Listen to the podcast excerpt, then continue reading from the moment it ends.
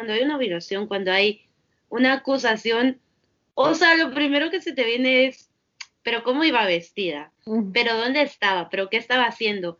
En vez de ponerle a creerle completamente a la víctima y pues no sé, proceder, porque como ustedes decían, yo creo que, o sea, sí hay casos de mujeres que se lo inventaron. Y no me sé el número ahorita, pero, o sea, es un número mini, mini, mini. Estás escuchando Latinas a Bordo con Génesis de Guatemala, Miriam de Perú y Valeria de México. Hola. Bienvenidos de vuelta a Latinas a Bordo. Eh, estamos muy contentas de que nuevamente nos estén escuchando en otro capítulo más el día de hoy. Como ya saben, hemos hecho capítulos en distintos temas, hemos hablado de feminismo, hemos hablado de el medio ambiente y continuando con un poquito de estos temas más serios en el que nosotras tres conversamos, igual deconstruimos ciertas cosas y pues simplemente compartimos ejemplos de nuestra vida diaria, creímos que era importante también hablar un poquito de este tema que creo que no se habla tanto y que recién se está empezando a hablar ahora con los nuevos movimientos feministas y es acerca de la cultura de violación. Y personalmente me sentí un poco con las ganas de hablar de este tema y creo que también Valeria Génesis, por distintos casos que han pasado en nuestros países, que se ve esta tendencia en la que vemos distintas violaciones, distintos abusos hacia las mujeres y cómo la sociedad reacciona hacia ello, cómo los medios de comunicación reaccionan. Y mientras más investiga y mientras más leo cosas, me he dado cuenta que sí es real esto de la cultura de violación. Y creo que es por ello que es muy importante hablar de eso y un poquito de construir y no solo tirar conceptos acerca de qué exactamente significa la cultura de violación, pero también hablar de esas cosas y de esos ejemplos que vivimos a diario y que no sabemos que hemos internalizado y que también nos hacen parte de esa cultura de violación. Entonces, es por ello que hoy día vamos a hablar de eso, vamos a deconstruir un poquito, dar ejemplos de cómo lo vemos en el día a día y también ver cómo las redes sociales y cómo las personas que usan las redes sociales se están pronunciando acerca de este tipo de casos. Sí, y también, como dices, ya hemos hecho capítulos parecidos y creo que el capítulo de consentimiento es como una gran primera parte a como presentar o introducir por primera vez este tema. Entonces, si no lo han escuchado, les recomendamos muchísimo que escuchen el capítulo de consentimiento. Pero ahorita, pues sí nos queremos como ir un poquito más lejos. Y creo que el término de cultura de la violación es relativamente nuevo. Pero esto, pues obviamente no significa que la cultura de la violación sea nuevo, sino simplemente ya le pusimos un término. Entonces, creo que sería bueno explicar un poquito qué es para las personas que no lo conocen y pues hablar un poquito de eso. Ya, ya lo mencionaste, pero bueno, una definición que es la que yo encontré y se me hace muy buena es el término cultura de violación es bastante nuevo y se creó para describir las formas en las que la sociedad culpa a las víctimas y normaliza la violencia sexual. Entonces, pues con esto es, esto es como creo que la clave, lo de que normalizan la violencia y tal vez como que podría empezar de que hay, no está normalizada la violencia, pero pues ahorita vamos a hablar de formas en las que pues sí está normalizada. Sí, o sea, porque yo creo que, bueno, como decía Miriam, no, y Valeria también, no es que ahorita, bueno, yo no creo que ahorita es que haya como subido todo el número de casos y sí, pero tal vez se le está dando como más mediatización. Y, o sea, por eso mismo veo un montón de comentarios yo. Y comentarios que primero vienen como de un punto muy egoísta, creo yo, y muy ignorante. Entonces, por eso creemos que es importante hablar de esto, de mencionar estos comentarios y maneras en las que las personas normalizan, porque, como siempre decimos, a veces es fácil decir, ay, no, pero yo, o sea, sé que eso está mal y todo, pero hay comentarios, hay mini acciones que nosotros hacemos que igual no nos hemos dado cuenta que siguen contribuyendo a esta cultura de, de migración.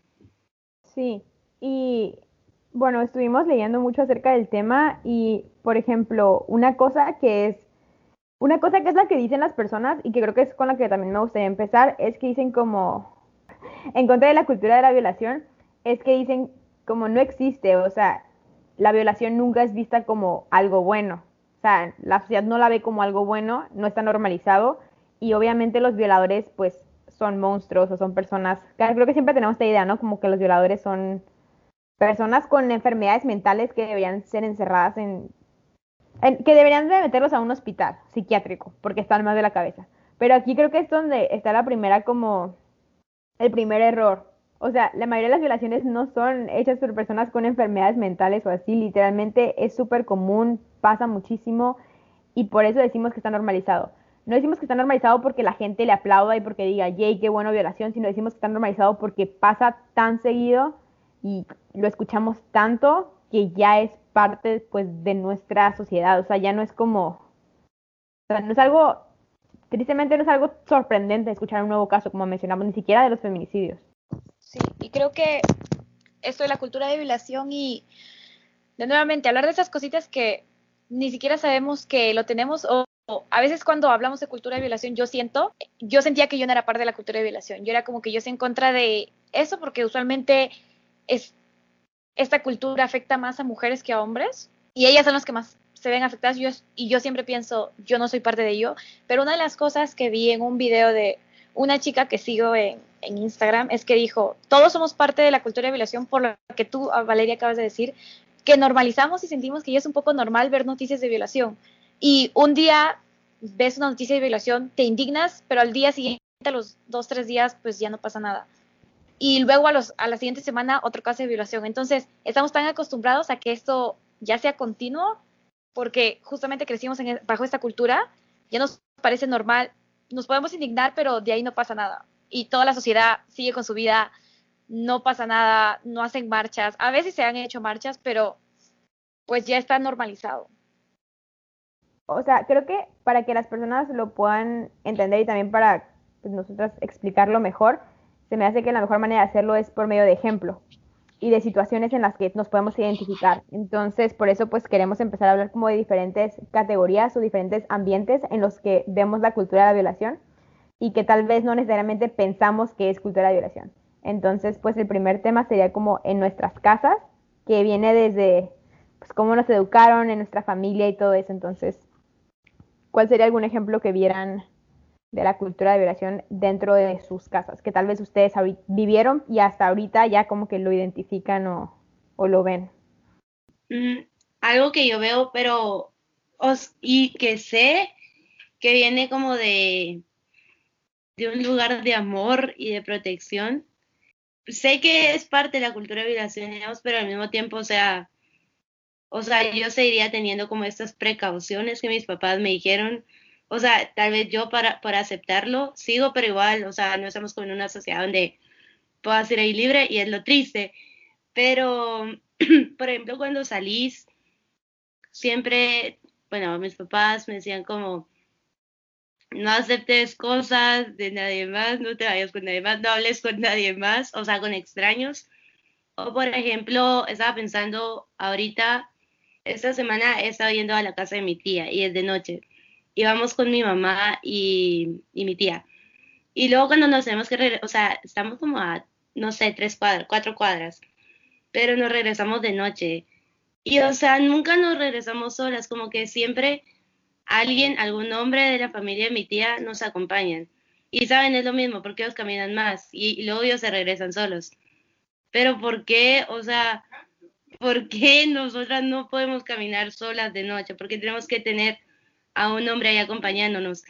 Y, o sea, siento que viene todo como porque una mujer no está segura sola, porque a una mujer la pueden violar, le pueden hacer algo, porque una mujer, no sé, si te pasa algo, y vas sola, pues es tu culpa porque no te cuidaste, porque sabías cómo, cómo estás viviendo en la sociedad en la que estás viviendo.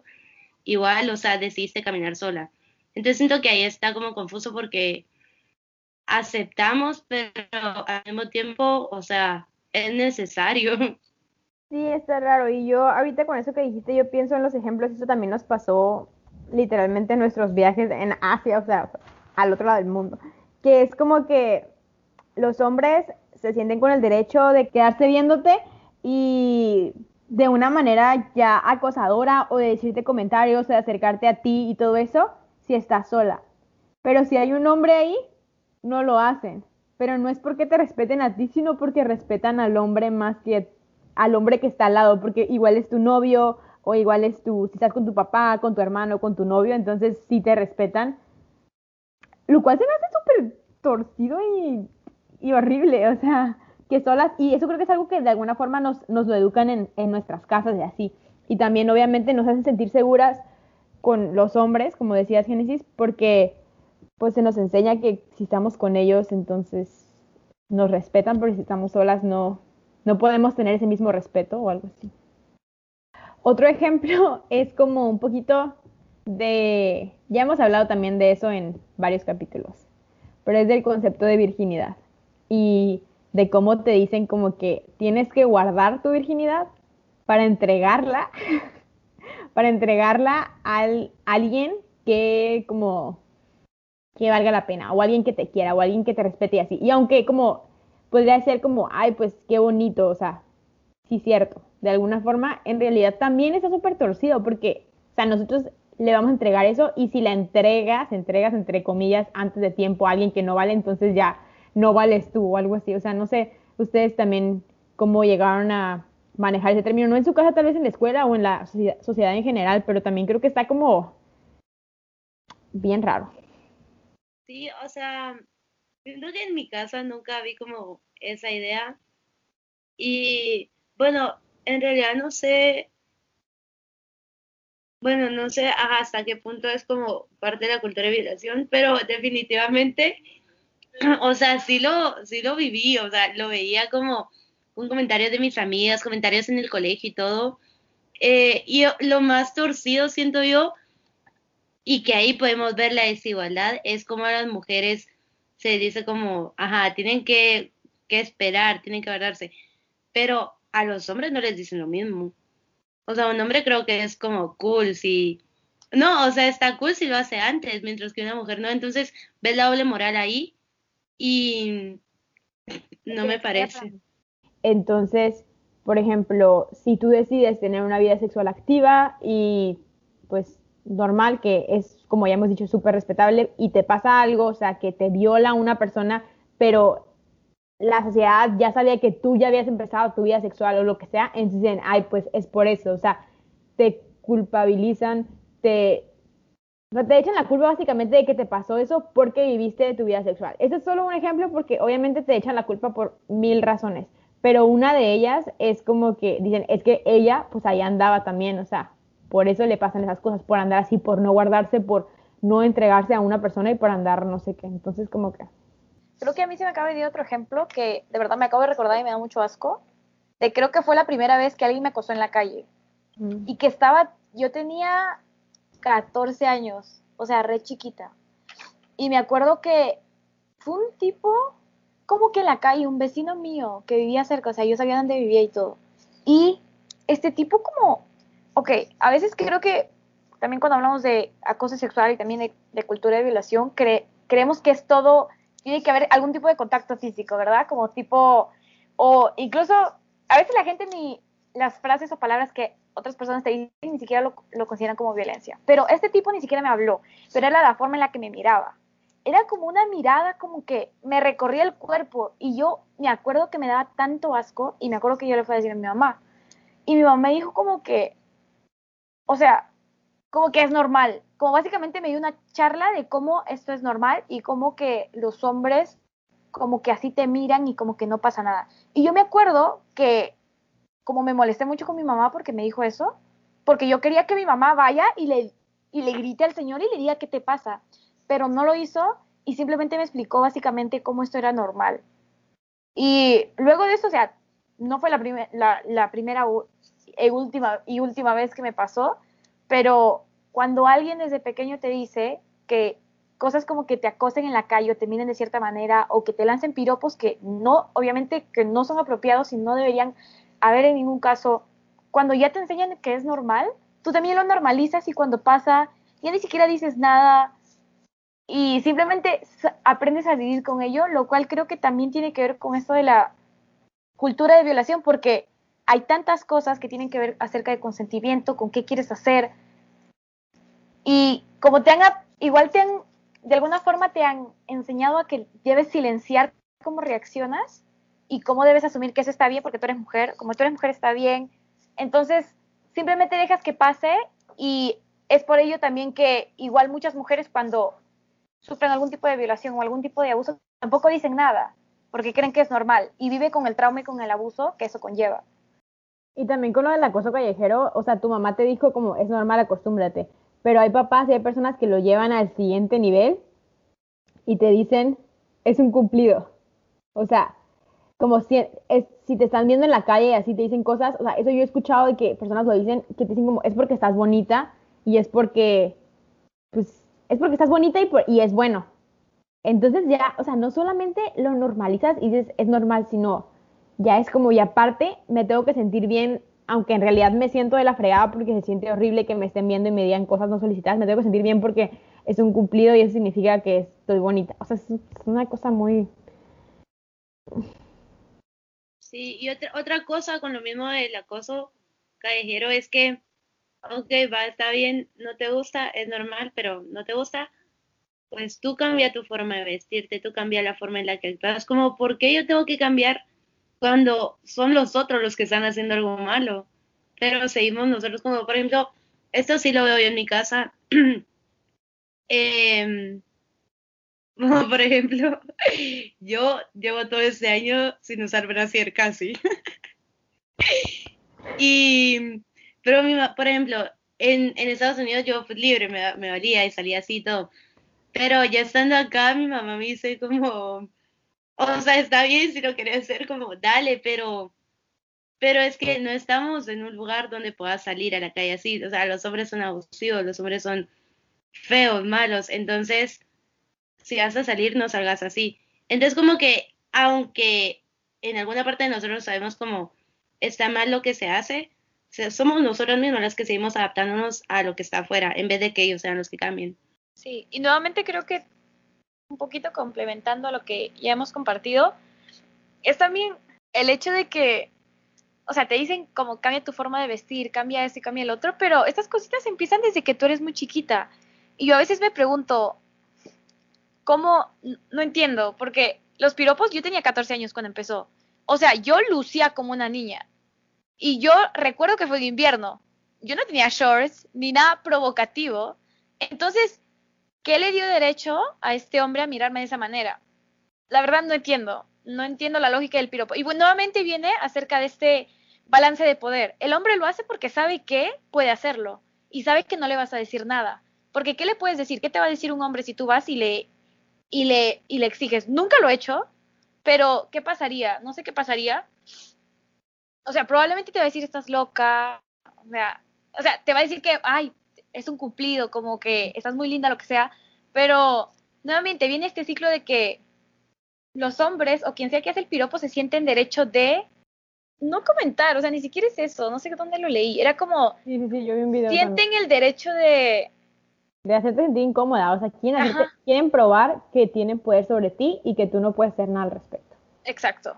Porque, nuevamente, ¿qué chica, nunca he visto, nunca me ha pasado, qué chica se siente realmente halagada por un piropo y va y se, y se va, o sea, y empieza a salir con el tipo que le, que le piropea? De esa manera. O sea, o sea, a mí no me ha pasado, yo no he escuchado a una tipa que haya empezado a salir con un tipo que la piropeó, pero sí he escuchado una mujer que me ha dicho que recibió muchos cumplidos porque está muy bonita. O sea, pero también es porque lo tienen súper internalizado. O sea, es porque qué le dijeron sus papás. O sea, pues es como tu manera de cope, o no sé cómo se dice, como tu manera de... ¿Quién sabe? Y también por sobrellevar y también, y también yo creo que una persona que dice eso es una persona privilegiada. O sea, que en realidad no ha sufrido un, un acoso ya más feo. Bueno, y continuando con esos ejemplos, que ya hemos compartido un poquito de ejemplos que básicamente son muestra de que sí hay una cultura de violación en nuestra familia y también en la sociedad, creo que parte importante y, y, otra forma en la que se refleja esa cultura de violación también tiene que ver con los medios de comunicación y cómo se informa casos de violación en las noticias. Y yo personalmente quisiera compartir un caso que, que creo que fue por esto que yo conversé con ustedes como para hablar también del tema. Y fue este caso de una violación que pasó la semana pasada en Perú, eh, que básicamente una chica estuvo en una reunión, una fiesta, lo que sea, y cinco amigos de ella la violaron en grupo. Y la tipa, la chica, se fue y hizo la denuncia. Eh, la chica pasó por el médico legista, determinaron que sí había indicios de violación, luego le hicieron un examen toxicológico y encontraron un componente que se usa para básicamente dopar gente. Ah, entonces había rastros y había indicios de violación. Entonces el caso se hizo público en, los medios de comunicación y en las redes sociales y, empezó todo este debate y empiezas y yo empecé a ver como gente estaba en contra, a favor, muchos decían, pero tenemos que hacer una investigación porque quizás esta chica está mintiendo eh, y va a arruinar la reputación de, los chicos. O mucha gente también vi comentarios que apoyaban a la chica y pedían y condenaban a los chicos y pedían que se, que se vaya a la cárcel por el tiempo que sea necesario. Y lo que, obviamente, con estos temas, yo sé que vivo en un país que es muy machista. Comentarios así, y también es porque soy parte, o sea, formo parte de esta cultura, sé que es normal ver a gente que ni siquiera cree que una mujer puede ser violada y va a sacar cada pretexto para justificar la violación. Pero algo que a mí sí me colmó la paciencia y vi un clip del abogado de uno de los chicos que participó en la violación y dijo, pero, y bueno, parafraseo, porque exactamente no lo dijo así, ¿no? Dijo, bueno, es que tenemos que hacer una investigación porque hay que considerar que la chica era una chica que le gustaba la vida social. Entonces, yo me quedé como, no, encuentro la correlación entre que a mí me gusta la vida social y que esté bien que cinco chicos me violen y me dopen para que me violen. No entiendo la correlación. Entonces, mucha gente, hubo toda una campaña de hashtags en, que decían, muchas chicas salían y yo también participé, decían, yo soy una, o sea, hashtag, a mí me gusta la vida social, porque creo que ahí está nuevamente esta idea de que, bueno, si tú eres una chica que le gusta la vida social o que tiene muchos amigos hombres, si a ti te pasa algo así o si te acosan en la calle o si te violan, pues está bien porque pues tú te lo buscaste, pero nadie va y empieza a juzgar a los chicos que sabían que la muchacha estaba ebria y que no podía consentir. Nuevamente, hablamos de ese concepto de que ni siquiera ni siquiera nos enseñan en las escuelas que una chica tiene que consentir y que si una chica está borracha y ni siquiera puede hablar, ni siquiera puede pararse, no va a querer tener sexo contigo, amigo, no va a querer porque no sabe cómo decir que sí, está borracha, no sabe lo que está haciendo.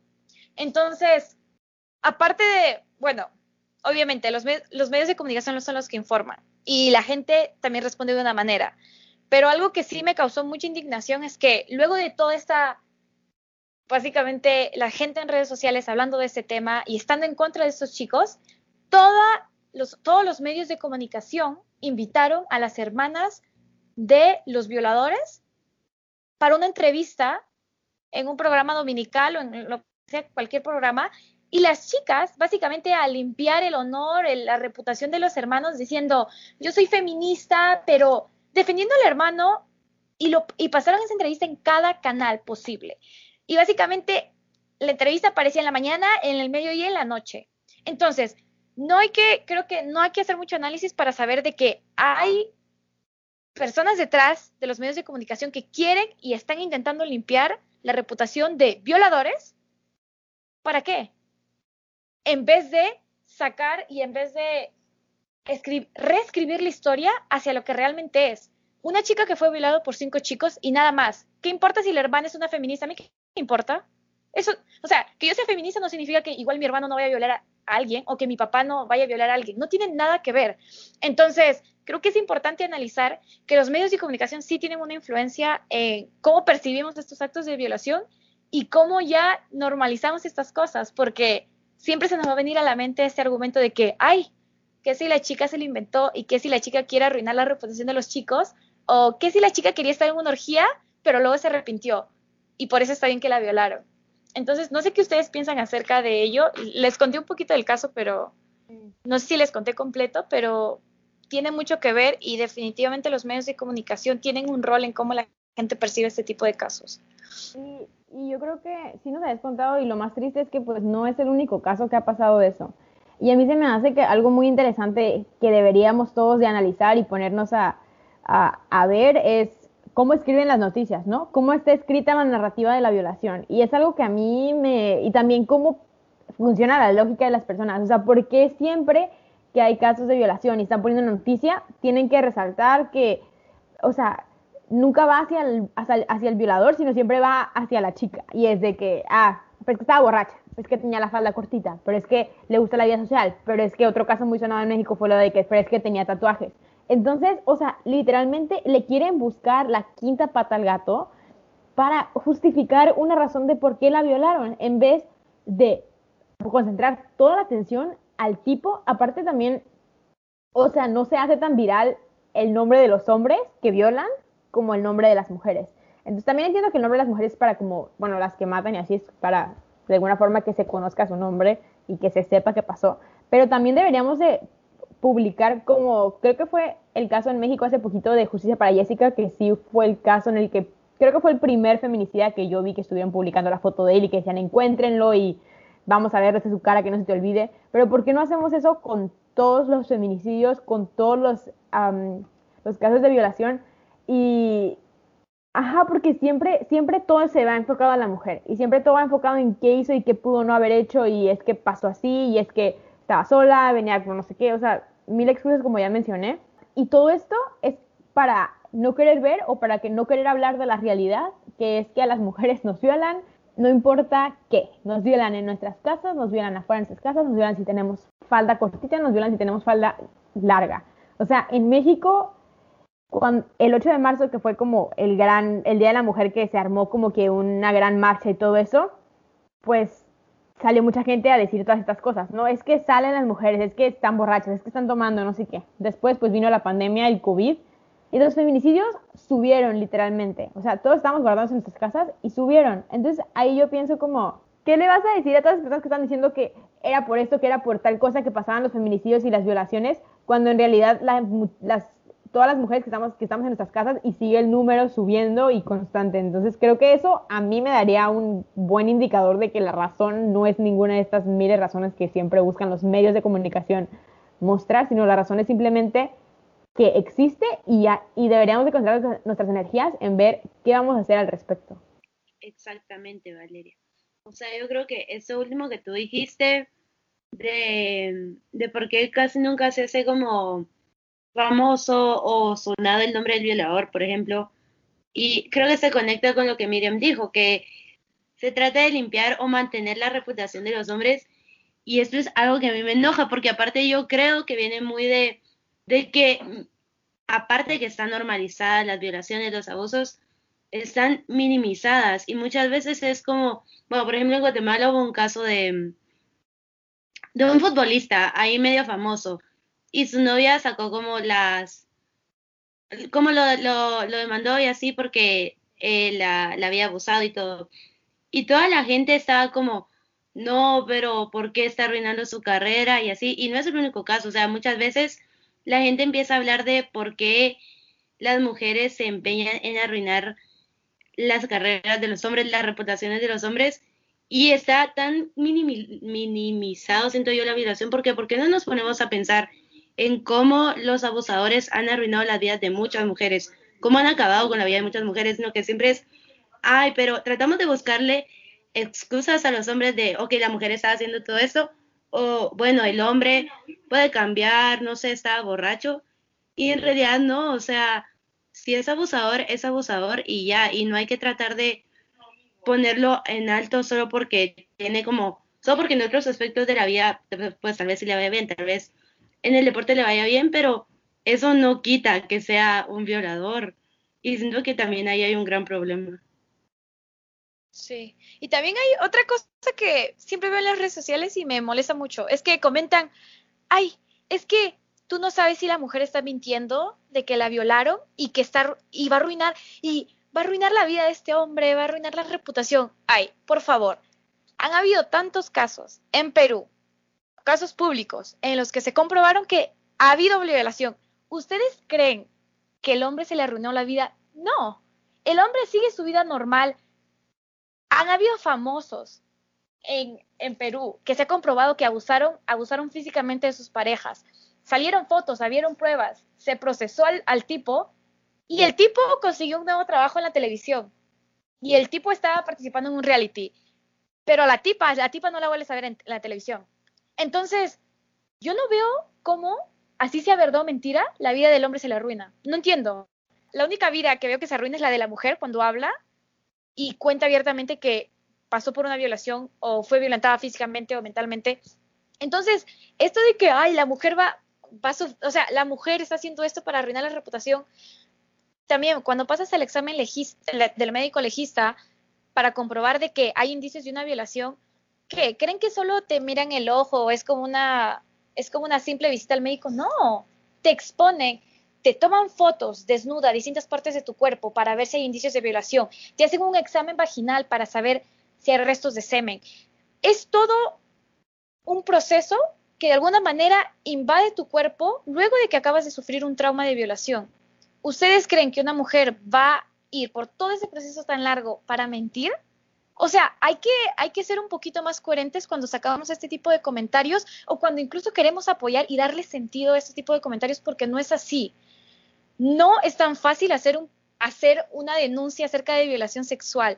No es fácil para la mujer porque acaba de pasar por un trauma muy grande y tiene que pasar por cosas que ella ni siquiera debería pasar solo para comprobar, obviamente, que es un caso, o sea, de verdad de violación, pero no, no entiendo la coherencia en esos comentarios de, ay, la mujer está haciéndolo solo para arruinar la reputación. De verdad no tienen sentido para mí. Son solo excusas para cubrir nuevamente al hombre, porque pues el hombre nunca es culpable, o sea, el hombre no se puede controlar cuando viola a una mujer nuevamente, entonces...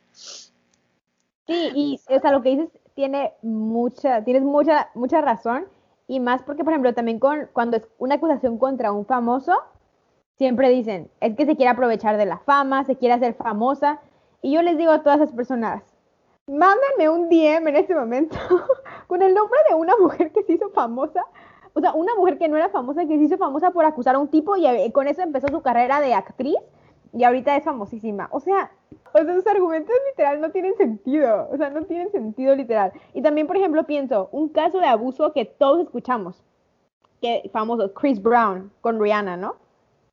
Lo sabemos, hay fotos, hay evidencia. El tipo sigue haciendo música, ¿no? O sea... Y sigue y volvió. Y eso es lo que pasa, es que la falta de memoria y la falta de lectura también. El tipo nuevamente sacó un álbum, creo, y toda la gente bien bailando sus canciones. Este tipo es un, abusador.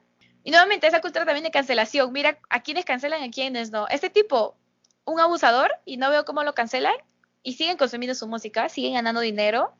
O sea, Rihanna, ella exitosa, pero miren cómo la hipocresía también de la gente que consume este tipo de cosas, ¿no? Este, el material o el arte de estas personas que son violadores también.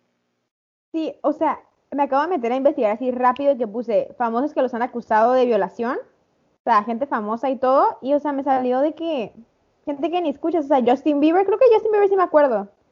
Yo no veo su carrera muy afectada. Cristiano Ronaldo, yo no veo su carrera muy afectada. O sea, Ben Affleck, hay un chorro de actores. Donald Trump, el presidente de los Estados Unidos. Exacto.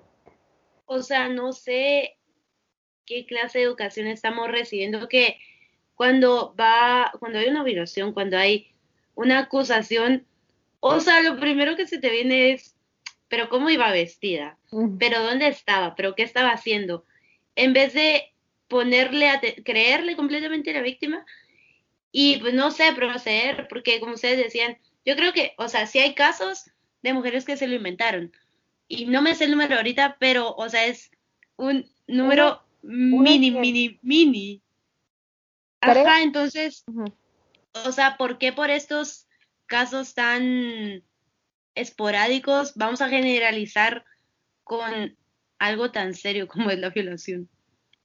Yo creo que ya para terminar podríamos leer un comentario cada una que encontramos en Facebook y más o menos dar nuestra opinión al respecto. Yo la verdad vi muchos, me enojé, me dolió la panza por estar viendo esos comentarios y pero pues sí.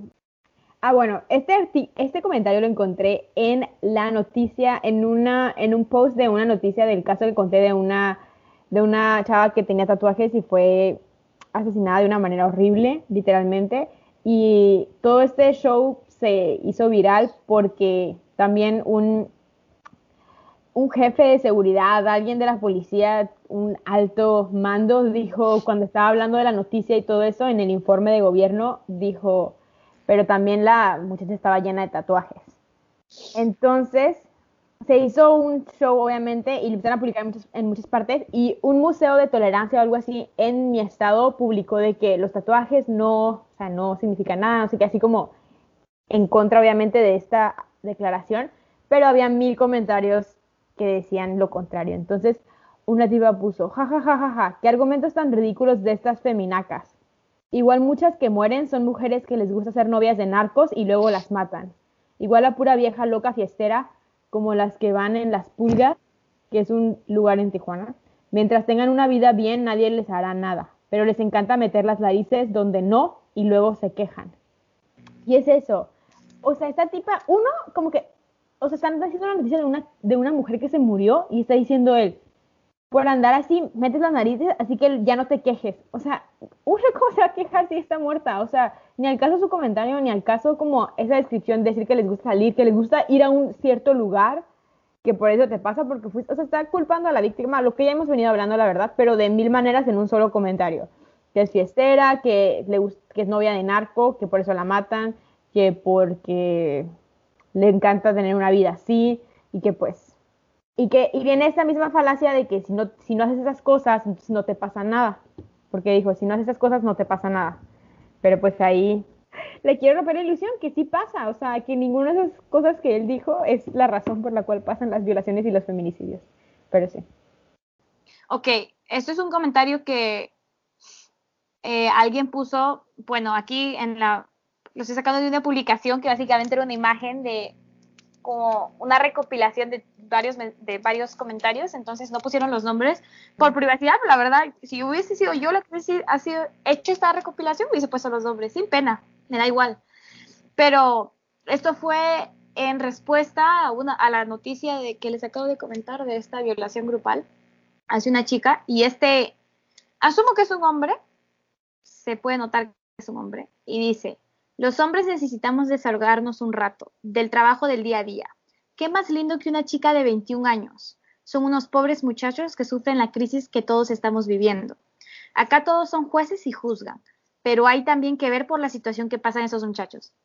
Primeramente. Amiga, estoy en shock. Yo también. Y eh, creo que es el peor de todos los comentarios que vi en el largo plazo. Primero, hay esta idea que yo no sé de dónde vino, y cómo se sigue manteniendo de que los hombres no se pueden controlar. O sea, que el hombre está tan necesitado de tener sexo que no puede controlar sus instintos que va y viola mujeres. Entonces, pobre el hombre, jamás he visto una mujer que ande violando por ahí hombres. No digo que las mujeres no violen, solo digo, ¿cuán seguido se ve que una mujer ande por ahí? Una mujer se justifique diciendo, ay, es que lo violé porque estamos en medio de la pandemia y también como tengo necesidades. Nadie, como que nadie se le pasaría ese argumento a una mujer. Pero para un hombre está bien. Y esta idea de que un hombre no se puede controlar es una mentira. Y también eso se relaciona con consentimiento, como que el hombre ya ni puede preguntar porque pues es un que, o sea, sus instintos ya le ganan. No, los humanos no somos animales que no pueden controlar sus instintos. Así que, por favor, ese argumento, y esto es de un, asumo de un hombre probablemente mayor, imagínate si alguien se expresa de esta manera, ¿qué tantas cosas habrá hecho esa persona? Sí. De, o sea, imagínate, yo me pregunto, igual ese señor es un padre de familia. ¿Qué le puedes, imagínate, cómo, cómo le dices, cómo educas a tu hijo, cómo educas a tu hija si te, si te expresas de, esa manera, de esta manera en redes sociales y si piensas así? Entonces, nuevamente, esta es una cadena que se enseña y que eso es lo que les enseñas a tus hijos y eso les enseñas también a tus hijas porque le normalizas que alguien, un hombre que no puede controlar los instintos, pues te viole porque pues no puede controlar. Y también le enseñas a tu hijo que está bien que él no controle sus instintos y que ande Es natural, porque es natural, no es natural. Nuevamente, repito, este es un ciclo que se enseña y que viene de familia, que viene de papá, y este es un claro ejemplo de cómo todavía existe una cultura de violación. Y aquí, resumidito, chiquitito en un, en un comentario de Facebook. Exactamente. Qué asco. Qué asco me dan los hombres. Qué asco. Y lo peor es que como ya dijimos, o sea, no son las únicas personas Yo creo que son la mayoría los que piensan así. Ya lo sé, amigas. Sí. Bueno, yo, em, el comentario que encontré viene de que em, últimamente, creo que, ajá, este último mes en Guatemala no había muchos secuestros. Y primero, primero presidente está negándolo todo, diciendo, es mentira que ha incrementado. O sea, las alertas están ahí, las denuncias están ahí, pero sobre el presidente nada. Pero bueno, de todas estas desapariciones y secuestros, una niña, pues sí, apareció y salió en la noticia. Y un ser llamado Mario Villanueva se le ocurrió comentar lo siguiente. Pone, cuando no coloquen el motivo o dónde estaba o qué hacía o dónde apareció, es porque a cogerse fue y la, y la familia le avergüenza. Sépanlo, esas niñas tienen más vida sexual que muchos por culpa de su dichoso reggaetón y otras porquerías que corrompen la mente de los jóvenes, pero los únicos culpables son los papás. Así que no se hagan que los ofendí. Ah, no, no se hagan los ofendidos porque es la realidad en estos tiempos. Si la mamá no la pudo educar, es culpa de la mamá. A ver, ah, bueno, y este comentario tuvo muchísimos likes. No. O sea, tuvo 158. Primero, o sea, qué comentario tan ignorante ¿Por qué, ¿Por qué estamos culpando cosas como el reggaetón o cosas así para decir, ok, pues si escuchas reggaetón, te estás buscando que te hagan algo. Si estás, no sé, si estás haciendo cosas que te corrompen la mente, o sea, tú te lo buscaste, pues no, eso es mentira. Y segundo, o sea, siento que va a lo mismo de que está tan normalizado que cuando alguien aparece, cuando una mujer, por ejemplo, no aparece muerta, en vez de decir como, pues que bueno, no sé, o sea, sale la gente a indignarse de que a buscar también excusas de seguro se fue con, la, con el novio, seguro andaba haciendo no sé qué, y o sea, yo sé que es cierto que muchas niñas o mujeres sí lo hacen, pero, o sea, ¿por qué son esos los primeros pensamientos que nos vienen en lugar de estar, no sé, enfocándonos en el problema real, que son las violaciones, que son los secuestros? Exactamente. Y o sea, por ejemplo, ahorita pensé rápido en, en la última marcha que fui. Los, al final yo me fui antes, en la última marcha feminista, yo me fui antes, pero los policías literalmente levantaron, o sea, se llevaron a cinco mujeres que estaban ahí en la marcha sin dar explicaciones, sin decir a dónde se iban y así.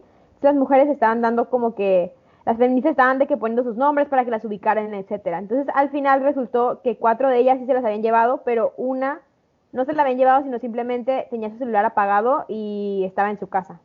Entonces, como que la atención se va siempre de que a esa una de que, ay, ven, nos estaban haciendo exageradas si estaba en su casa, tenía el celular apagado y así.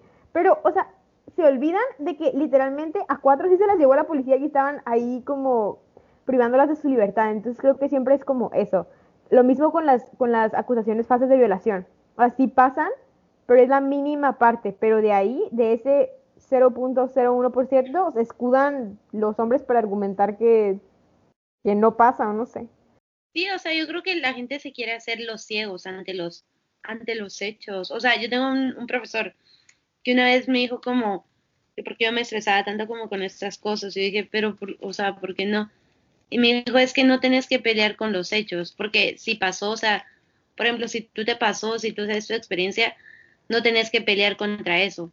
Pero yo creo que él está viviendo en, una, en un mundo muy idealista, porque en el mundo en el que vivimos sí tenés que pelear para que valían tus cosas, aunque no debería ser así, sí tenés que demostrar que es real lo que estás diciendo. Exactamente. Cuestionen sus cosas, cuestionen a los que están escuchando de verdad cuestionen todo lo que leen, les cuestionen los argumentos de los dos lados. O sea, obviamente hay que cuestionar todo lo que leemos porque creo que es muy fácil así en redes sociales, y más en redes sociales, leer algo y decir, ay, me convenció, pero creo que si le damos dos segundos más de pensamiento, cinco segundos y leer o investigar, corroborar las fuentes, ver si es real esos argumentos antes de estar publicando cosas y de estar publicando comentarios de este tipo, la verdad. No, y pues, o sea, como tú decís, involucrarse, informarse, porque lo dijimos al inicio, muchas personas pueden decir, ay, sí, yo yo sé que todo esto está mal, yo no participo en esta cultura, pero hay cosas que hacemos que sí nos hacen participar en esa cultura. Y aunque según nosotros no estamos haciendo nada malo, eh, o sea, el hecho de que tú no estés activamente peleando contra esto, ya te hace partícipe de la cultura. Entonces, o sea, hace algo para cambiarlo. Todos tenemos que hacer algo ya. Sí. Sí. Y creo que también leí en otro lado que no es suficiente saber de la cultura de violación, tienes que ser anticultura de violación. Si no, no funciona. O sea, no te puedes quedar callado. Una vez que ya sepas esto, creo que hay bastante responsabilidad para simplemente quedarse callado o ni siquiera conversarlo entre la familia, entre tus primos, hermanos. Creo que hay mucha responsabilidad y honestamente deberías hacer algo. O sea, si una vez que ya lo sabes, y hay mucho impacto que puedes hacer en tu familia, hay muchas conversaciones que se pueden tener. Y obviamente no todo el mundo vive en un contexto, en un ambiente o rodeado de la, de la mejor familia o de las personas más comprensivas que existen en el mundo, pero definitivamente sí puedes hacer un cambio con las personas que están cerca de ti. Si no es tu familia, son tus amigos. No, y creo que ya lo hemos mencionado en otro capítulo, no me acuerdo en, en cuál, pero la mejor manera de esparcir tu forma de pensar es demostrándolo con acciones. Esa es la manera más importante. Entonces, por ejemplo, para todas las personas que tienen familias muy conservadoras, digamos, o tradicionales, o que cerradas, etcétera, y que ni siquiera están abiertas a escucharte, con tus acciones puedes hacer una gran cosa. Entonces creo que modelando esas acciones, parando esto, no siendo partícipe de estos chistes, dicen un chiste y te quedas callado, literal, no te ríes. Y todos, ay, ¿qué te pasa? No me dio risa, no es gracioso eso. O sea, con esas pequeñas cositas, aunque no estés, o sea, lo ideal es que sí podamos tener esas conversaciones, pero yo sé que en algunas casas no se puede tener esas conversaciones, entonces con estas pequeñas acciones ya puedes empezar a hacer como un, un pequeño cambio en esas personas. Pero bueno, bueno, yo creo que con esto ya concluimos este capítulo. Lo mencionamos desde el principio, es un tema súper extenso y como hemos dicho en otros capítulos, queremos que escuchen nuestros episodios así como un punto de inicio a un tema nuevo, pero obviamente no es el punto final. Queremos que si es algo que no habían escuchado, no habían pensado, de aquí ya lo usen como base para empezar a investigar, a leer más, a seguir a personas que estén hablando de estos temas esta es nuestra opinión acerca del tema, nuestra perspectiva y cómo pues entendemos todas estas cosas. Entonces, si les gustó, si aprendieron algo, pues los invitamos a que sigan, a que sigan investigando y sigan continuando estas conversaciones que son muy, muy necesarias. Y también recuerden que pueden seguirnos en nuestras redes. Estamos con Latinas a Bordo en Instagram, Facebook y Spotify. Pueden seguir, se pueden suscribir para que les lleguen nuestras notificaciones para que les lleguen nuestras nuevas publicaciones y todo. Así que eso, recuérdense también que el siguiente capítulo va a salir miércoles y nos, escuchamos la próxima semana. Los queremos mucho. Bye.